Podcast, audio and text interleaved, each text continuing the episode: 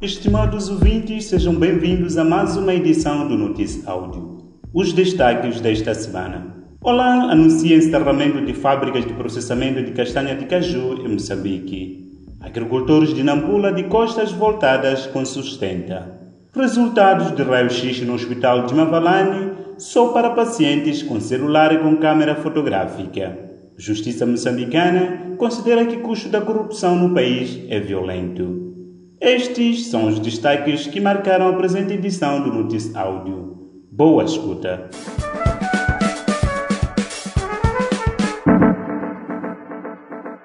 A Olan, a principal processadora de castanha de caju em Moçambique, acaba de anunciar o encerramento das suas fábricas no país e a interrupção do esquema de suporte aos pequenos produtores de caju.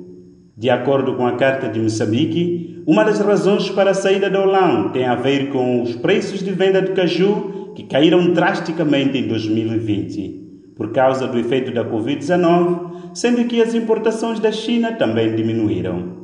A Holanda opera em Moçambique há 22 anos e empregava cerca de 3 mil trabalhadores. O fim das atividades da empresa, diz a Carta de Moçambique, mais um golpe profundo na economia com impacto tremendo entre os pequenos produtores. 115 agricultores selecionados para beneficiarem do programa Sustenta ainda não receberam tratores e outros insumos agrícolas na província de Nampula, três meses depois de terem assinado contratos para o efeito. Segundo o jornal O País, os beneficiários denunciaram ainda a baixa qualidade da semente fornecida e o custo exuberante dos inseticidas e conservantes das sementes. A situação pode pôr em causa as expectativas do governo na campanha agrícola anual, cujo primeiro semestre fecha dentro de três meses. O responsável de Agricultura e Pescas em Nampula, Ernesto Paculi, reconheceu a legitimidade das preocupações e explicou que os tratores ainda não foram distribuídos porque não estavam disponíveis no mercado, mas que dentro deste ou do próximo mês, todos os produtores terão os tratores. Sobre outras questões, Paculo disse que ia analisar com outras entidades do governo. Os resultados de raio-x no Hospital Geral de Mavalane, na cidade de Maputo, só são disponíveis a pacientes com smartphone, uma vez que aquela unidade sanitária está há três meses sem películas para impressão de raio-x.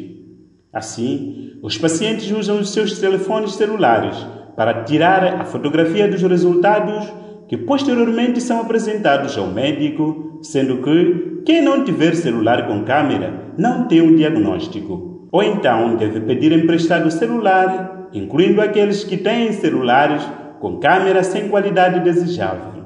O país reporta que este problema Acontece também no Hospital José Macamo, na cidade de Maputo, e no Hospital Provincial da Matola, na província de Maputo.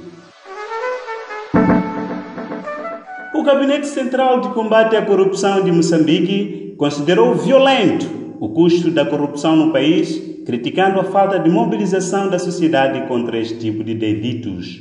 De acordo com o porta-voz do Gabinete de Corrupção, Estevão Manjati, em entrevista à Agência de Informação de Moçambique, só em 2020 a corrupção resultou no desvio de 1,3 bilhões de meticais, atos protagonizados pelos próprios gestores públicos. Os setores com mais dirigentes corruptos, segundo Manjati, são a saúde, registros de notariados, Instituto Nacional de Transportes Terrestres, INATER, educação e alfândegas devido a uma maior procura de serviços pelos utentes. Esta foi mais uma edição do Notícia Áudio, produzido pela Plural Media e distribuída pela Chipalapala. Fique ligado nos nossos canais de Telegram e WhatsApp e dê um like à página do Facebook para receber mais notícias semanalmente. Fique atento à próxima edição. Resumo informativo, produzido pela Plural Mídia e disseminado pela plataforma Chipalapala.